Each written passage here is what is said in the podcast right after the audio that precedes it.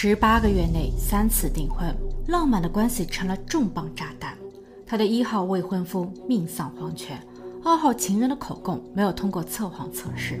他的三号恋人或将锒铛入狱。警方掌握的证据包括了诱饵字条、人寿保单以及一号未婚夫在出事的三天前留给家人的秘密信件。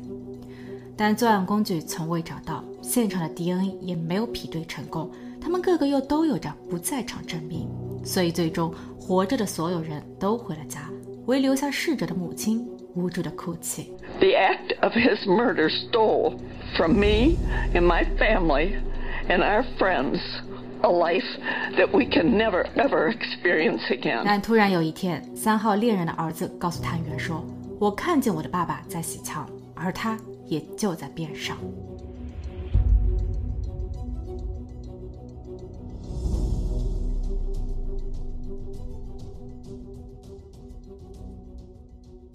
Hello，大家好，我是妮妮。这是一个女人和三个男人的订婚风波。女人名叫米歇尔，一九七二年出生于美国路易斯安那州。她本想要成为一名模特，却因为没有伯乐和资源而放弃。一九九四年，米歇尔二十二岁。她只身一人来到了安克雷奇，她找了一份工作，在当地最知名的俱乐部里当舞娘。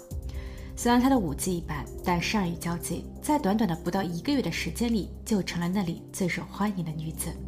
男人们围着她团团转，这其中也包括了三十五岁的肯特。肯特出生于密歇根州，其父亲是一位商人，投资经营并管理着一家连锁超市。家底殷实的肯特本应该在毕业后子承父业，但由于他的贪财，挪用了家族企业的十万美元的现金。这件事情被他的父母发现后，他非但没有认错，还因为任性，一气之下同父母闹分家。所以，肯特来到了安克雷奇，成为了一名渔夫。好在肯特的父母仍是爱他的，父亲还出钱直接购买下了一艘渔船赠予他。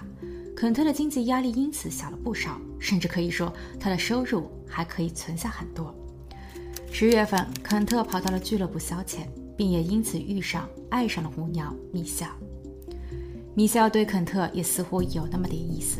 一个月后，当肯特手拿婚戒向米歇尔求婚时，米歇尔毫不犹豫地点头答应。肯特还给了米歇尔一张可以随心消费的信用卡。肯特说他会邀请自己的父母来这玩。届时，他也会将米歇尔正式介绍给家人。米歇尔在听后微微一笑。不过后来见家长的环节不是太顺。当肯特的父亲比原定计划提前了两天来到这里时，肯特却找不着自己的未婚妻了。没有人知道米歇尔去了哪儿。只是当老两口返回到了老家密歇根后，米歇尔又突然跟在肯特的身后登门拜访。肯特的母亲对于这一位准儿媳并不满意，她的直觉告诉她。这个女人不简单，她的直觉是对的，因为很快肯特出事了。一九九六年五月二日，在安克雷奇以南九十英里的霍普镇边，一位电力公司的员工正在高处作业，他突然发现地面的草堆里躺着一个红衣男子。电力工人赶紧报警，探员赶到后，通过该男子口袋里的驾照确认，他正是肯特。肯特身中三枪，分别在背部、腹部和面部，点四四口径的弹壳散落在他的身边。探员根据弹壳推测，作案工具是一把名为“沙漠之鹰”的手枪。肯特所躺的位置并不在主路，草堆附近也没有留下任何打斗的痕迹。这在探员看来，应该是有一个肯特认识的人将他带到了这儿。在肯特遇害时，肯特兴许都还没有意识到危险，就已经失去了与世告别的机会。那么，这个人？会是谁？在肯特的口袋里，探员还发现了一些其他文件，包括一本空白的支票本和一张人寿保单，上面有肯特的在住地址。所以第二天的清晨，探员来到了这里。探员看见米歇尔正在后院一间储物间的门口整理物品。他不是一个人，他的身边还站着两个男人。探员获悉，这两个男人是一对父子，父亲名叫约翰·卡林三世，三十九岁，曾在新泽西做油漆工。因为铅中毒获得了理赔一百万美元。有了这一笔钱后，他本想同自己的妻儿好好度日，却不料一年前的一九九五年六月，他的老婆因为癌症离世。悲伤的约翰三世决定带着十六岁的儿子约翰卡林四世搬家，于是他们来到了这里购置房产。没错，探员现在所在的这一栋别墅就是约翰三世的家。约翰三世来到这里后不久，去了一次俱乐部，所以也认识上了母鸟米歇尔。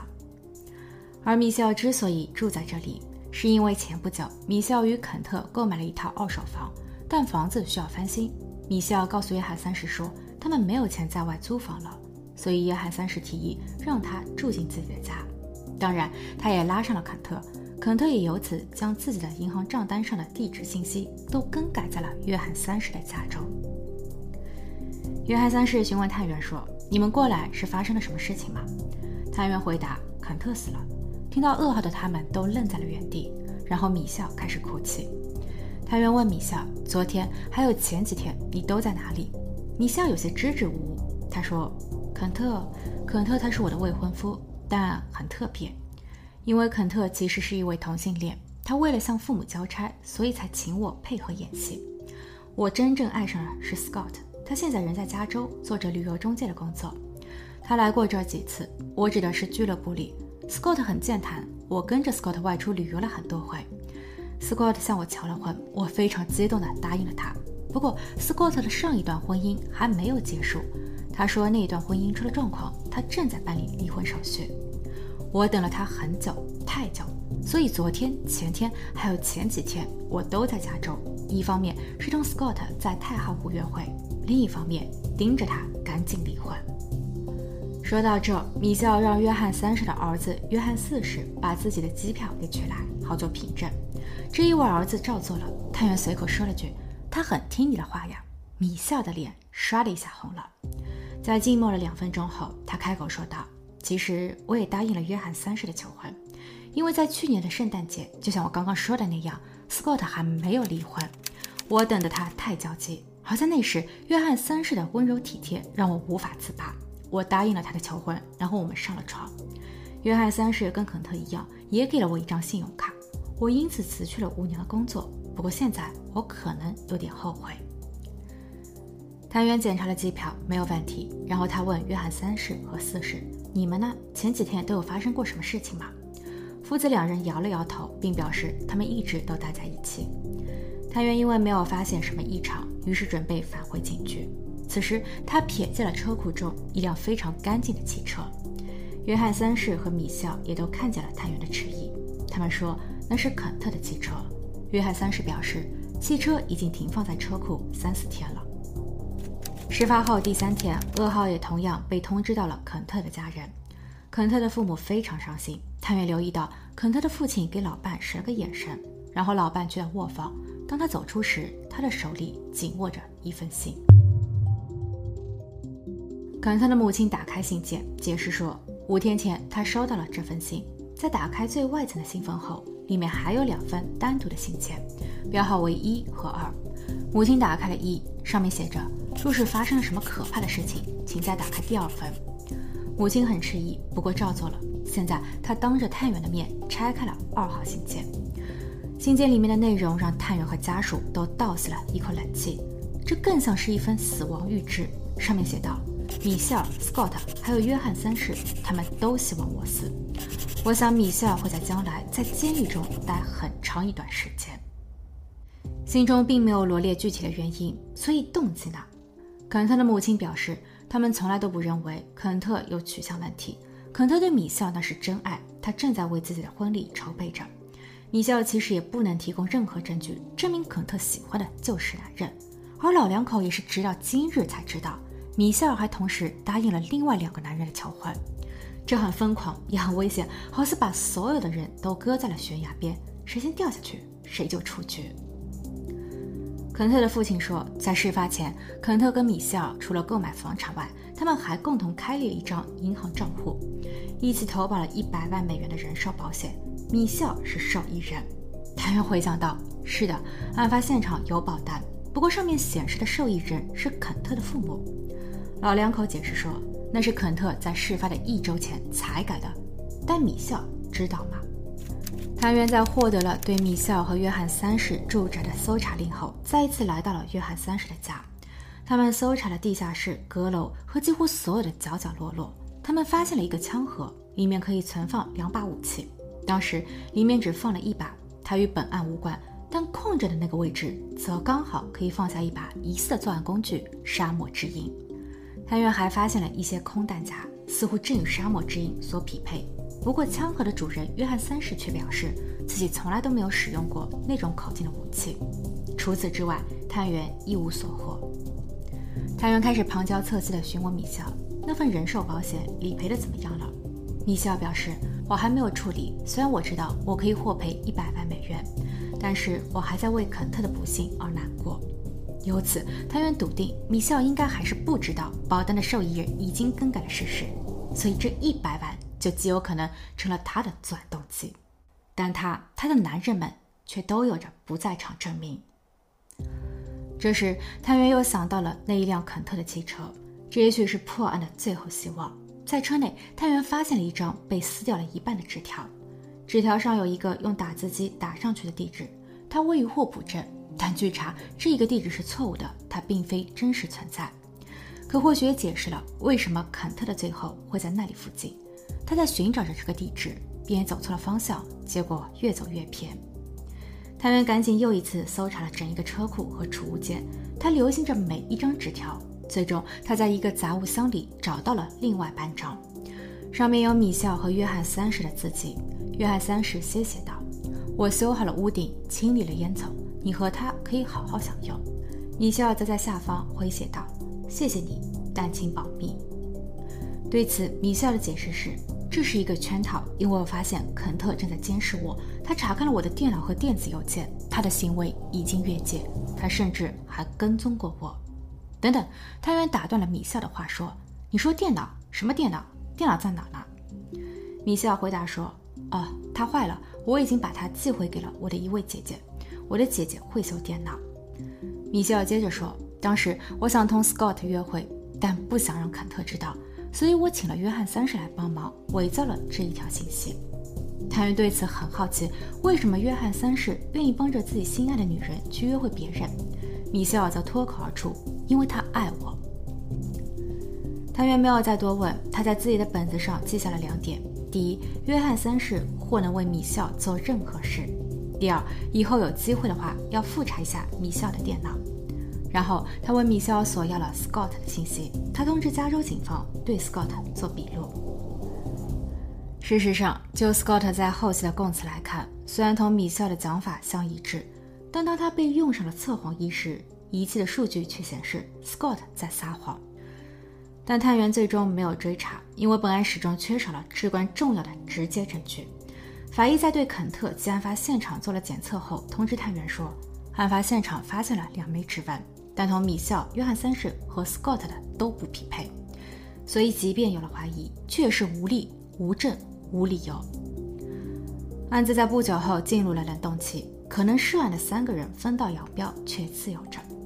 Scott 与妻子复合，留在加州；约翰三世带着自己的儿子约翰四世住回到了金泽西，后来结婚。米歇尔也返回到了老家路易斯安那州，他在洛约拉大学快速学完了生物学和心理学，在获得了公共管理硕士学位后，又跑到了华盛顿州选修了兽医课程。她在那里遇上了自己最终的丈夫科林。一九九八年，米歇尔结婚。一九九九年，她生下了女儿。因为老公科林在陆军医疗队服役，所以米歇尔在家承担起了家庭主妇的角色。她依旧很善于交际。而这一回，似乎一切都是向着好的方向在发展。转眼间又是五年，已经没有人记得曾经的她是一位舞女，曾经的她还是肯特案的重要嫌犯之一。但突然，她被捕了。二零零四年，阿拉斯加州的一个悬案调查组决定将肯特一案进行复查。曾几何时，那台被忽略的，或者说是被米歇尔侥幸糊弄过去的电脑，在这一回的调查中起到了重要作用。探员从米歇尔的姐姐那儿要来了电脑，然后由专员破解分析，在大量的数据中，他们还原出了一封曾由米歇尔写给约翰三世的邮件。邮件的内容谈到了塞舌尔。米歇尔写下：“别担心，塞舌尔好似法律的避风港，你花一万美元就可以搞定公民身份。”而那里与美国没有引渡条约，即便是在美犯了罪，在那里也一样都可以被抹除。这话中有话，话中有密谋，不是吗？然后探员联络上了一个人，而当这个人开口时，这桩悬案似乎彻底告破。他不是别人，正是当年与大人们同住在一起的约翰四世。此时的约翰四世已经成年，这也便意味着他可以选择是否出庭作证，并且无需经过他父亲的授权或同意。约翰四世告诉探员说：“这么多年了，他始终因为此事惶恐不安。他不知道具体是发生了什么，但在肯特出事后，他有看见自己的爸爸在洗枪。那一天，米歇尔也就站在一旁。米歇尔还提醒着说，在水里多加一些漂白剂。”探员问：“后来呢？武器在哪？”约翰四世回答说：“他不清楚，不过他依稀记得武器的来源。那段时间，他的爸爸一直在报纸的广告栏上关注着他心仪的武器。当有消息时，他的爸爸用现金买下了它。”探员随后翻找出当年的报刊，然后也很顺利地找到了卖家。虽然说卖家就买家的信息，包括人脸，已经淡忘到了几乎什么都不记得了，但是他在交易时留意到了装枪盒的皮套。皮套上绣着一只鹰。当探员拿出了当年搜查的现场照片时，卖家很快指认，在约翰三世的家中，那挂在墙壁上的一个空皮套上绣着的鹰，就是他当年所看见的。至此，对米歇尔和约翰三世的逮捕令被正式签发。二零零五年五月十三日，探员敲响了米歇尔的家门。眼前的他，相对于过去沉稳了不少。他被带走。几乎是同一时间，在新泽西的约翰三世也主动走进警局自首，但内容跟上述的差异很大。